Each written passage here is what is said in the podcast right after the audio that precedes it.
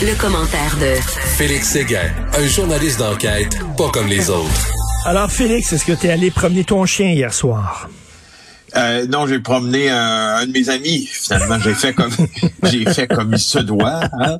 et euh, n'hésitant euh, en rien pour me couvrir de ridicule, j'ai promené un gars que je connais. Il m'a trouvé ça bien le fun. Il doit être bien heureux. Euh, ça m'a donné l'idée vraiment tout ça de, de, de ben pas l'idée. En fait, c'est une idée qu'on a tous eue, je pense. Puis le journal l'a fait avec trois journalistes, Catherine Bouchard, Roxane Trudel et Antoine Lacroix.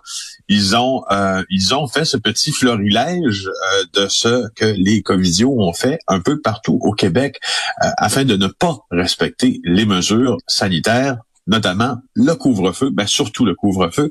Et moi, il y a des histoires dans ça, ma foi, que je suis obligé de te dire que j'en trouve certaines extrêmement drôle, ben mais, mais ça, elle demeure pathétique. Alors, commençons par ce qui s'est passé à Montréal. Il y a un père de famille euh, qui a décidé lui d'impliquer son jeune garçon là-dedans samedi soir en disant on va aller prendre une marche. Et tu l'entends dire sur Facebook à son enfant si la police nous arrête, tu prendras ma laisse. Ce qui est arrivé arriva, qui devait arriver arriva, les polices l'ont arrêté et puis le gars a dit aux policiers ben c'est mon gars qui me promène en laisse. Alors, le, le, le, papa était bien fier de sa lecture des règlements. Ben, ça, c'est tout un père, hein? Tout un père. Oui, hein? Ben c'est ça.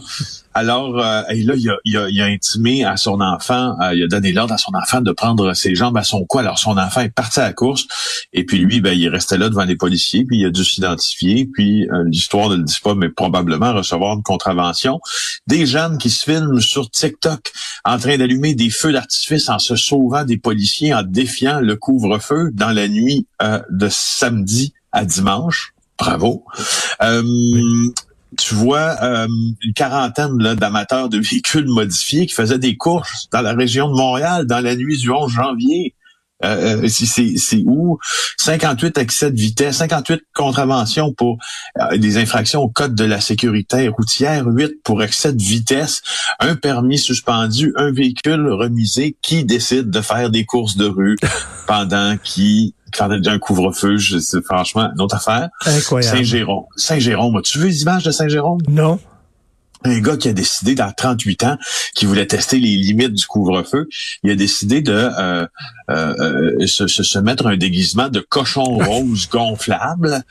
Alors, il a décidé d'aller marcher, lui, euh, à 1,4 km de son domicile, puis il a dit au policier, j'ai le droit.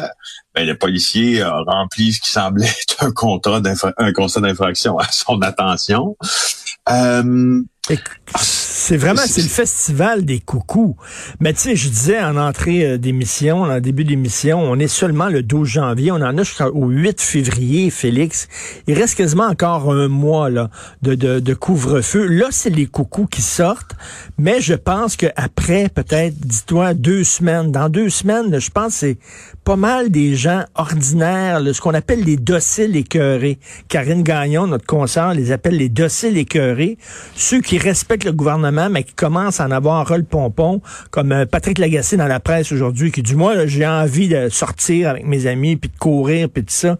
Tu vas voir ça que ça va être un peu... Euh, il va y avoir de la contestation, moi, je suis convaincu. Ben, j'en suis persuadé aussi. Je pense que Karine euh, a raison euh, quand, dans cette chronique-là, puis euh, puis Pat Lagacé mm. aussi, tu a raison de dire qu'il a qu'il a envie de ça comme plusieurs autres. Puis on l'a vu dans après la déclaration mondiale de pandémie de l'OMS, puis le Québec sur pause pendant deux semaines, on a vu l'adhésion au message qui était ma foi incroyable et et, et comme toute consigne. Euh, politique ou sanitaire euh, ou légal, ben l'adhésion s'effrite, plus le moral s'effrite. Alors je, je, pense la même chose que la, même chose que toi. Mais, mais je, je, rappelle, je rappelle qu'en France, c'est TVA Nouvelle qui a sorti ça, qui a rappelé ça. Euh, en France, il y a eu un couvre-feu et dix, dix jours après l'imposition du couvre-feu, les cas, le nombre de cas d'hospitalisation ont commencé à diminuer. Donc il y a eu un impact avec le couvre-feu. C'est certain que c'est désagréable, c'est pas pas le fun, mais tu sais, ta marche puis ton petit jogging, tu peux le, tu peux le faire avant 8 heures. Es-tu obligé de le faire ben, après c'est ça. Non, ben c'est ça. Tu sais, je veux dire, moi, je, je, je hier j'avais des, j'ai réalisé en fait que, que le couvre-feu avait une incidence, que très peu d'incidence dans ma vie, parce que mm. moi, je suis un grand fervent de, de j'aime beaucoup faire la bouffe, puis j'y accorde beaucoup d'importance à ma cuisine. Euh, c'est une de mes grandes passions dans la vie que tu ne connaissais peut-être ben, pas, ben, mais euh, j'ai hésité à longtemps. À quand ton livre de recettes? Ben écoute, c'est quoi? J'y ai vraiment déjà pensé, mais je peux pas. J'y ai vraiment déjà pensé, mais faudrait que je trouve une idée de génie. Ok, mais c'est quoi, c'est euh, quoi ta spécialité? Ben écoute, je fais un cassoulet. Euh, oh. Mais mon Dieu, euh, je pense là, en tout cas, on me dit de mon cassoulet qu'il est à à terre. Euh, et un cassoulet, oui, d'ailleurs, c'était sur la terre parce que c'est pas très léger. Hein. Un cassoulet, là, j'ai déjà mangé ça dans le sud de la France en pleine canicule. J'ai failli mourir. Oui, mais là, c'est parce qu'on a des haricots Lego dans ça, puis on a des cuisses de canard euh, confites, on a de la hmm. saucisse Toulouse, normalement, on a un fond de veau, du gras de canard, c'est assez... des fois, t'as un peu de flan de porc aussi, juste pour... Euh, ben oui, j'en fais, mais j'ai d'autres plats aussi, euh, tu sais, fétiches, là, puis euh, puis je j'accorde, je, mon Dieu, bref, tout ça pour dire que moi, je vais à l'épicerie une fois par jour, parce que j'aime acheter frais, ou au marché, ou au boucher, ou... Euh, bon, mais là, je me suis rendu compte que je j'y allais juste une demi-heure plus tôt. Qu'est-ce que tu veux que je te dise? sais, ça n'a pas changé ben grand-chose dans ma vie. Tu sais, vraiment, là, mais je pense qu'il va y avoir vraiment des, des contestations.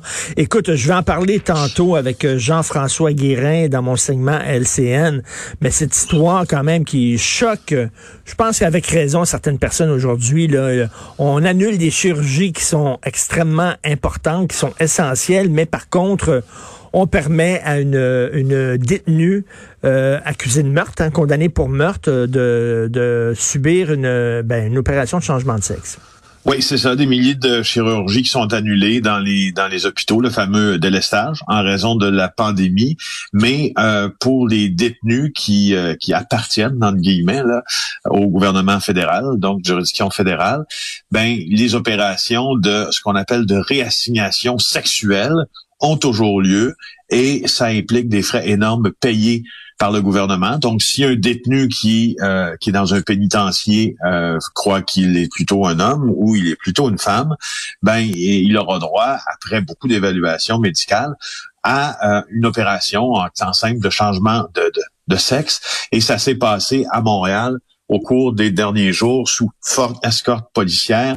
Le service correctionnel du Canada avec son équipe SWAT là s'est déplacé près du centre euh, métropolitain euh, de chirurgie qui fait souvent ce genre d'opération là pour deux détenus. Euh, l'une de ces détenus là, c'est Jamie Boula Canis, 47 ans, qui s'est déjà évadée de prison et tout ça. Elle était euh, en détention euh, pendant 13 ans. Ça l'a mené euh, en fuite aussi pendant 13 ans, qu'il l'a mené de la Grèce aux États-Unis. Bref, cette personne-là a changé de sexe. est-ce que j'ai bien compris? Est-ce que tu dis que ces gens-là étaient escortés par une escouade de, de SWAT? Bien sûr. Attends, ben la SWAT, là, je m'excuse, mais ben c'est ceux qu'on déploie lors de prise d'otages, par exemple. Ben oui. Ben oui, parce y a un Ben oui, ben oui. Ça, ça s'ajoute aux frais aussi. Là. Tu sais, ça, ça met, on met ça sur l'ardoise du, euh, du Non, non, mais soit, c'est sûr qu'on voit, mettons, là, ils descendent des ben immeubles de 15 étages avec ben des cordes, là, puis on... Ben oui. OK, c'est ben puis on accompagné quelqu'un pour un changement de sexe. Ben oui, puis il y avait plusieurs, plusieurs policiers du SWAT, là, plusieurs dizaines, euh, d'agents là du SWAT qui étaient là en renfort, parce que au fond, c'est une détenue qui va se faire opérer. Alors, euh, tu tu laisses pas de détenue comme ça. Euh, aller se faire opérer, puis tu reviendras en prison quand tu veux, mon grand ou ma grande. Ça te prend des mesures. Alors tout ça, ça fait partie de la facture, effectivement, euh, que le gouvernement va éponger pour les opérations de changement de sexe. Alors il y a, y a une, y a une euh, il y a une certaine euh, comment dire, une contradiction hein, dans le fait que ces opérations. On dit pas, en fait, ce qu'on dit, on dit pas qu'il faut pas que ça soit fait. On dit que ça, ça peut peut-être être reporté aussi. Ben, là, il y a une femme, il y a une femme qui attend une greffe, là, une nouvelle valve pour son cœur. Elle peut crever. Puis sa, sa chirurgie a été reportée. Est-ce que c'est pas une urgence nationale de changer de sexe? Si tu as vécu euh, pendant 40 ans dans ce sexe-là, tu peux attendre quelques mois. Et là, tu veux nous parler des complotistes qui manquent de plateformes. Ils se font barrer un peu partout, là. Ben oui, c'est ça, avec la suspension du compte Twitter de, de, Donald Trump, les avertissements de Facebook, la suspension du compte euh, Twitter d'Alexis Cossette de Trudel. Euh, il y a eu, euh, puis c'est mon collègue Tristan Péloquin qui rapporte ça aujourd'hui, une, fracture, si tu veux, des mouvements complotistes, c'est les mots que le titreur emploie. puis c'est probablement le mot assez juste parce que là, tu sais que il s'était réfugié sur le réseau social Parler ou Parler en anglais, sauf que là, les, les conspirationnistes à la QAnon euh, ont eu la surprise de voir que euh, bon ben Amazon a coupé un peu euh, QAnon, puis Apple a coupé aussi l'application, pas QAnon mais Parler, parler, et puis ça fait en sorte que là on a une fuite euh, de ces, de ces, ces gens-là vers des mouvements euh, que le professeur euh, Marc-André Argentino de l'Université Concordia là, compare à une balkanisation de ce mouvement-là parce que on s'en va dans plein de petits réseaux, puis là on demeure un peu introuvable. Le réseau principal où on s'en va, par contre, c'est, un réseau russe. Euh, et, on, s'y trouve énormément. On, y voit beaucoup de choses. On a les pierres Dion de ce monde. C'est le réseau Vicky. Alors, euh, c'est là qu'ils se retrouvent. Donc, on, les bat, on, les bat parce que on dit que c'est de la fake news, c'est ça? Ben, c'est parce qu'on les barre parce que c'est dangereux. D'abord, on dit que, tu sais, ils incitent pas.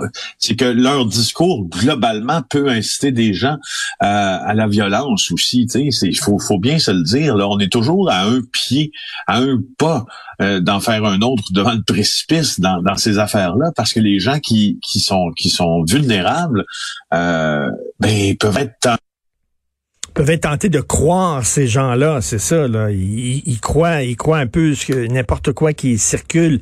Mais moi, je, je, je, je crois ça, c'est que en, en censurant, par exemple, Donald Trump, on en fait un martyr et on rentre dans son jeu. C'est-à-dire que Donald Trump, maintenant, a beau, euh, tu sais, il dit, eh ben, regardez, ce que je dis est tellement important, tellement essentiel qu'on veut me faire taire. Donc, euh, à la limite, t'en fais quasiment un martyr de Donald Trump quand tu le censures sur les médias sociaux. Ben oui, c'est ça. Puis justement, mais aussi c'est que quand les fuites, euh, quand, quand les gens fuient vers d'autres médias sociaux que tu ne trouves pas ou que tu ne contrôles pas, il y a aussi un danger. C'est compliqué euh, de faire la mesure de tout ça parce que quand ils sont sur Facebook, Twitter, ils sont là, sont identifiés, sont plus visibles. Si tu les éparpilles à droite, à droite, à gauche sur des réseaux sociaux plus obscurs, ben tu perds un peu ben oui, euh, possibilité de vigie de ces gens-là. Ben exactement, de les surveiller et tout ça. Moi, je pense que je préfère faire les coucous qui soient euh, euh, vus au grand jour. Comme ça, on peut les identifier. On peut répondre à, leur, à leur théorie loufoque. On peut les, euh, les démonter, leur théorie loufoque.